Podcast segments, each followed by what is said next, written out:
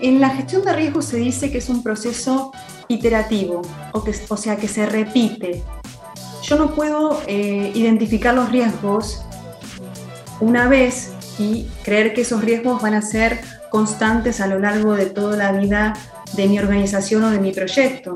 O sea, voy a tener que hacer un monitoreo y control de esos riesgos permanentemente para que yo pueda recopilar información, documentar los avances, la evolución de los riesgos que, que identifiqué, porque eso me va a decir qué acciones debe tomar la alta dirección para seguir adelante.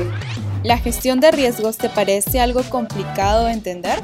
No te preocupes, en este podcast nos adentramos en el mundo de los riesgos con reconocidos invitados, para que conozcas de manera simple la gestión de riesgos mientras vas haciendo otras cosas. Pirani, hacemos simple la gestión de riesgos. Bienvenidos y bienvenidas a nuestro podcast Escuela de Gestión de Riesgos de Pirani. Ya saben que este espacio está creado especialmente para poder aprender sobre la gestión de riesgos de una manera simple. En este episodio tenemos una invitada de lujo desde Argentina. Está con nosotros Ariana Garabaglia, quien es socia gerente en Clarity Risk Management. Ella es especialista en dirección de proyectos, certificada como Project Management Professional por el PMI, cuenta con 10 años de experiencia en implementación de buenas prácticas de gestión, PMO, gestión de riesgos, calidad y gestión de la innovación. Hola Diana, es un verdadero placer tenerte en este espacio. ¿Cómo estás? Muy bien, muchas gracias Nicole por invitarme. La verdad que es un verdadero placer para mí compartir los conocimientos de estos últimos años en Clarity Risk Management, así que un gusto. Lo máximo, Adriana. Te comento que en episodios anteriores hemos estado conversando con nuestros invitados sobre los riesgos y el tratamiento que se debe seguir una vez que hemos identificado. Quisiera que podamos ahondar un poco más en el correcto seguimiento que debemos de hacer después de que hemos aplicado los controles. Como para hacer un breve repaso, ¿nos podrías explicar cómo podemos identificar los riesgos? Primero me gustaría abordar un poquito qué es un riesgo, porque es parte fundamental para poder implementar después una identificación correcta de riesgos. Entonces, un riesgo es un evento que sucede que puede tener un impacto positivo o negativo en algún objetivo de la organización o varios objetivos de la organización o del proyecto. Entonces, eh, los riesgos se caracterizan por ser positivos o negativos. Y si son positivos son oportunidades, aquellas cosas que yo voy a explotar después o amenazas que son cuestiones que voy a tener que después implementar eh, acciones para mitigarlos. Entonces, los riesgos pueden ser positivos o negativos y si queremos definirlo en una fórmula, así como para hacerlo bien sencillo, riesgos va a ser igual a la probabilidad de ocurrencia medida en porcentaje por impacto, que eso puede ser en términos de pesos cualquier tipo de moneda. Entonces la multiplicación de ambos me va a dar un nivel de riesgos. Cuando tenemos eh, identificado los riesgos, tenemos que entender cuál es la diferencia entre un riesgo y un problema. Un problema es aquello que ya pasó y que debemos darle una solución, que ya lo conocemos. Un riesgo es algo que todavía no sucedió, es un evento que no sucedió. Entonces tengo que entender las características de ese riesgo para poder gestionarlo. Entonces, cuando un project manager, que es la persona que habitualmente gerencia estas cuestiones, o un, risk officer, depende de la organización, lo que hace es hacer un plan de gestión de riesgos. En ese plan, lo que me va a decir es qué y cómo voy a gestionar esos riesgos o sea, cómo los voy a manejar en caso que ocurran, qué periodicidad va a tener, qué controles voy a tener que aplicar, qué normativas voy a tener que aplicar para gestionar eficientemente esos riesgos. Entonces, fíjate vos que lo importante para la identificación, que es determinar de alguna manera las oportunidades y amenazas que va a tener eh, la organización y entender las características básicas, es eh, tener un buen plan, ¿no? Para después comprender de esos riesgos cuáles son las causas y los efectos que van a tener.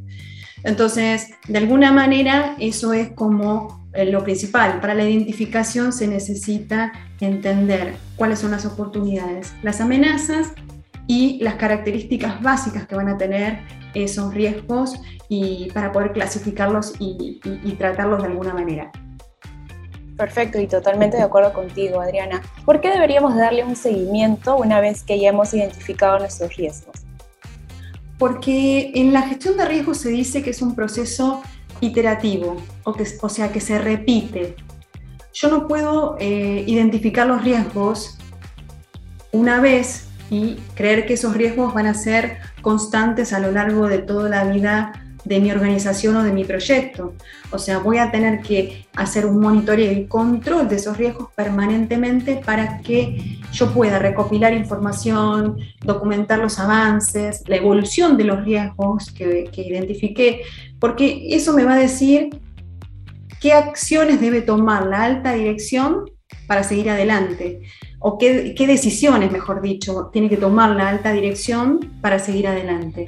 Si yo les doy datos incorrectos o les doy malos resultados, la alta dirección va a tomar malas decisiones y la empresa posiblemente no cumpla los objetivos.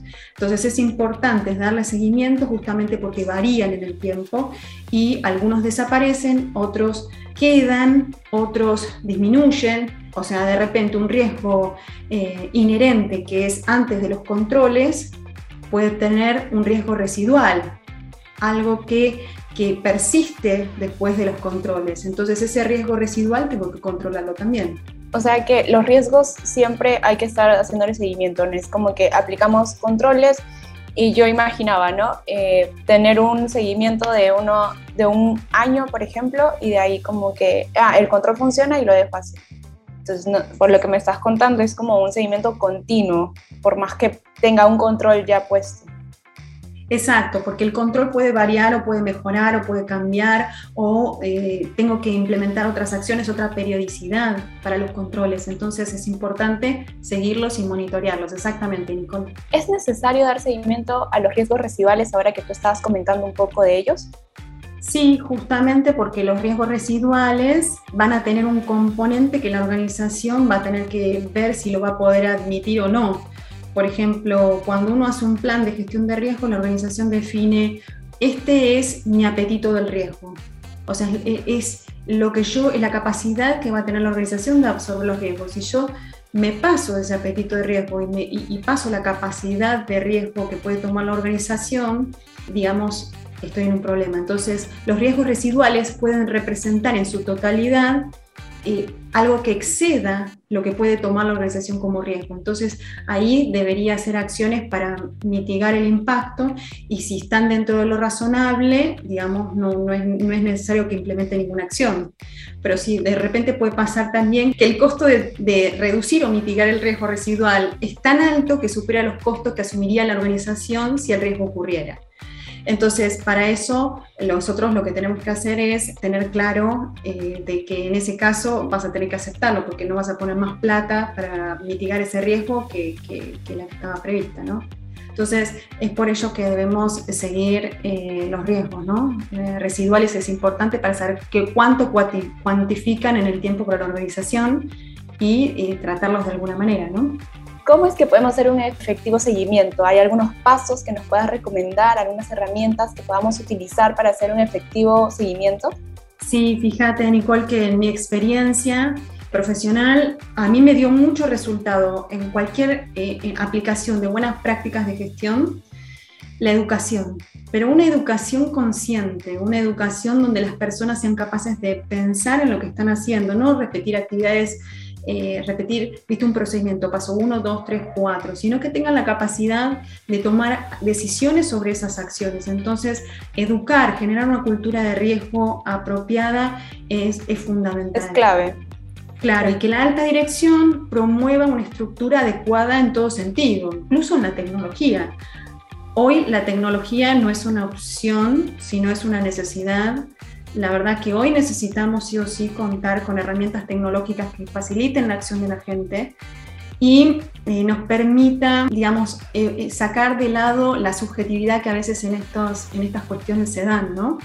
Entonces, tenemos que abordar la gestión de riesgo como integral y para poder hacerlo, para que abarque a todas las áreas de la organización, necesitamos una herramienta que la puedan seguir desde, yo te hablo en términos de construcción porque es mi especialidad, pero desde el capataz hasta el alto directivo, simple, sencilla, que no le complique la vida a la gente, que sea parametrizable, que tenga la posibilidad de integrarse a otras tecnologías de la organización. Esto me parece que es clave, educación más tecnología y una alta dirección que nos apoye 100%.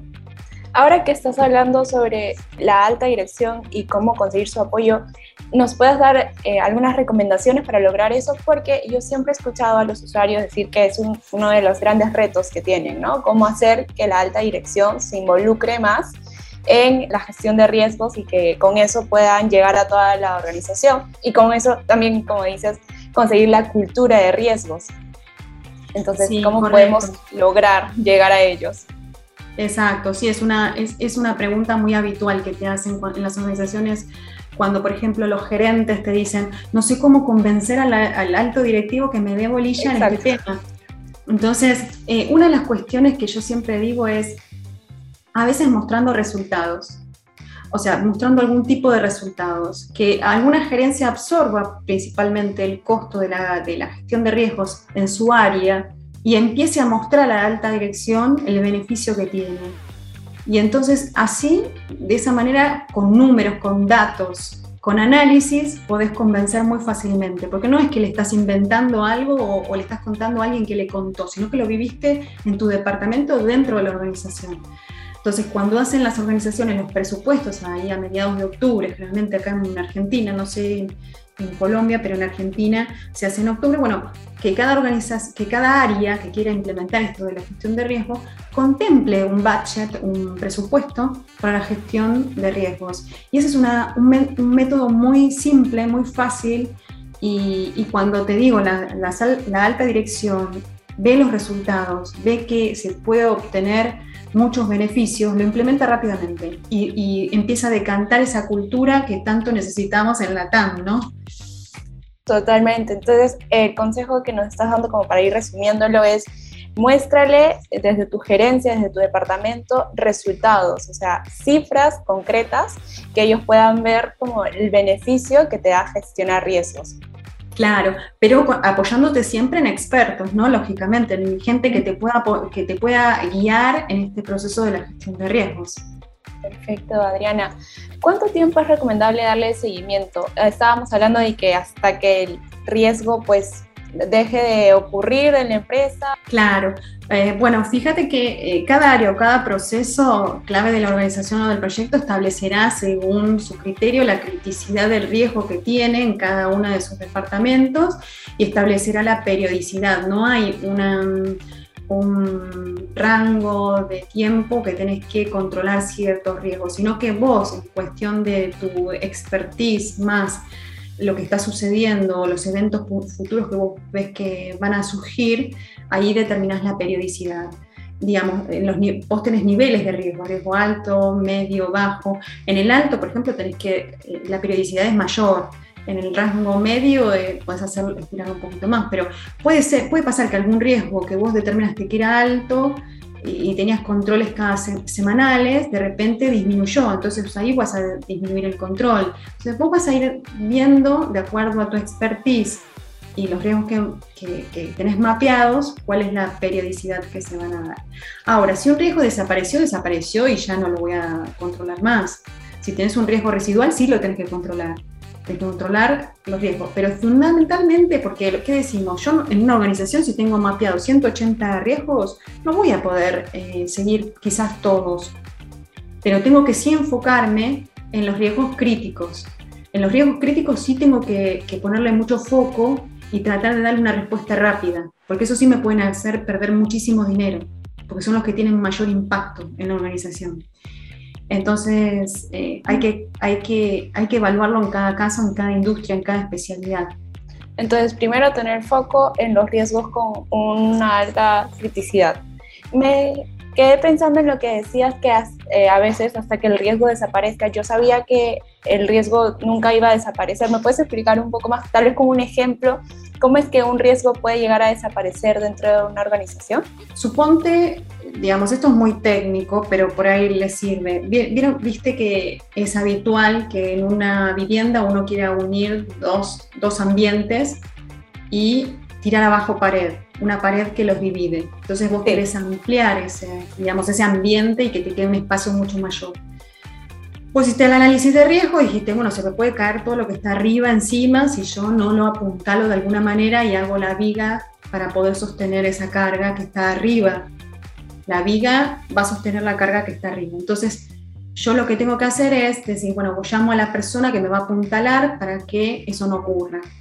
Resulta que empiezo a picar la pared y me doy cuenta que ya esa viga ya existe, incluso más, más ancha. Entonces lo que sucede, más larga y más ancha, todo junto. Entonces lo que me permite es aprovechar mucho más el espacio de lo que yo tenía pensado. Entonces ya eso es una oportunidad y eso ya deja de ser un riesgo negativo, es una oportunidad, lo puedo explotar y desapareció el riesgo. Entonces yo no tengo que llamar al señor que me apuntale, eh, tuve beneficios porque tenía contemplado un montón de costos que ya no los voy a tener. Entonces, em, en ese sentido, ¿no? Desaparece el riesgo y yo ya no lo tengo por qué controlar. Ahora sí, ya lo tengo mucho más claro lo que tú me estabas contando. Adriana, ¿tú crees que nos puedas dar algunas recomendaciones desde tu experiencia para poder seguir gestionando riesgos? Ya nos has comentado, por ejemplo, de algunas herramientas claves como eh, la educación al personal constante, que todo el mundo conozca bien para generar una cultura de riesgos, la alta dirección, tener una comunicación fluida con ellos, que puedan ver la importancia de la gestión de riesgos. Pero desde tu experiencia, ¿nos podrías dar otras recomendaciones para tener un seguimiento efectivo? Sí, fíjate vos que eh, uno de los puntos claves en las organizaciones y en los proyectos son los mandos medios. Los mandos medios son las personas que van a inspirar a otras a hacer el seguimiento de la gestión de riesgos o implementar acciones de gestión de riesgos. Entonces ellos, ellos inspiran, son modelos. Si esas personas no son modelos, si esos líderes no son modelos para la gente, difícilmente los que estén abajo puedan llevar adelante una gestión de riesgos exitosa. Entonces, trabajar sobre los mandos medios en educación es fundamental para que después se desarrollen todo esto de la movida de gestión de riesgo y la cultura de gestión de riesgos dentro de la organización. Ese es un punto clave. Por otro lado está la disciplina, tener la constancia, pero para que la gente tenga la constancia se la tenés que hacer fácil, simple. Entonces, es educar más darle eh, herramientas simples para que puedan gestionar sus actividades sin perder demasiado tiempo. La gente le gusta lo simple, le gusta tener y conocer datos eh, in situ rápidamente, en qué estado está todo, porque lo tiene ahí en una herramienta fácil de gestionar. Entonces eso para mí es fundamental. Y después lo otro es integrar la gestión de riesgo a la gestión integral de la organización. ¿Qué quiero decir con esto? La gestión de riesgo no puede ser algo aislado dentro de la organización. Y hago gestión de riesgo y lo dejo ahí. Hago gestión de riesgo y es un departamento aislado. No, la gestión de riesgo debe tener unos 15, 20 minutos semanales dentro de, de las reuniones para que yo le pueda comentar al director en las reuniones de comité, de dirección, te voy a comentar en qué estado están los riesgos actualmente. Entonces, de esa manera, la cabeza principal siempre está enfocada en riesgo, siempre está viendo en qué estado están los riesgos. Yo no puedo dejar los riesgos así al azar de todo el mundo, sino que tengo que tener bien claro que tengo que transmitir, comunicar esos riesgos, que todo el mundo sepa. Esto es fundamental. El tema de los mandos medios, la disciplina y hacer que la gestión de riesgos sea parte de la gestión integral de la organización. A mí me dan muchos resultados. No es que yo estoy contando todo esto porque lo he leído, sino porque lo experimenté. O claro. Sea, en esos puntos es clave. Muchísimas gracias, Adriana. Me parece interesante que siempre cuando hablo de gestión de riesgos termina en la comunicación con toda la organización, la importancia en que todo el mundo conozca. Me parece también importante lo que me cuentas de una reunión semanal que sean de 20 minutos donde puedas exponer es como un, seguimiento continuo, o sea, estás informando continuamente sobre los riesgos que están apareciendo en tu área y yo creo que con eso lograrías una, una cultura de gestión de riesgos mucho más rápido, creo. Y bueno, lo, lo, que sea simple. La verdad es que sí, es, más que vivimos en un mundo donde todo lo tenemos ya, ya y contar con una herramienta que te pueda dar datos rápidas, que puedas crear tu matriz de riesgos, que puedas ver cómo siguen evolucionando tus riesgos, es fundamental. Exacto. Adriana, muchísimas gracias por tu tiempo. Eh, yo quisiera, antes de terminar, que nos puedas contar en qué red social, en, qué web te podemos encontrar, tal vez en el LinkedIn. Sí, bueno, yo tengo LinkedIn, personal y también Clarity Risk Management, que es la consultora especializada en gestión de riesgo. Eh, la pueden encontrar en LinkedIn, tiene página web que es eh, www.clarityriskmanagement.com.ar. Y bueno, quiero contarles que también tengo un socio que se llama Hugo eh, González, que también nos apoyamos mutuamente en estas cosas. Él hace toda la parte de normas ISO y yo toda la parte, toda la parte relacionada con el PMBOK. Tengo la certificación PMP, que es Project Management Professional, que está basada en una guía, un estándar guía que se llama PMBOK.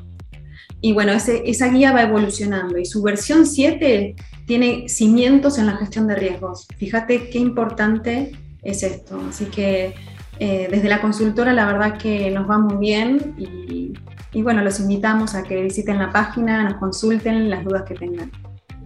Muchas gracias Ariana, igual vamos a estar dejando en la descripción eh, la web para que puedan visitarla. Y bueno, muchas gracias a todos los que nos están escuchando hasta ahora, nos vemos en un próximo episodio. Chao, chao. Muchas gracias Nicole, hasta luego.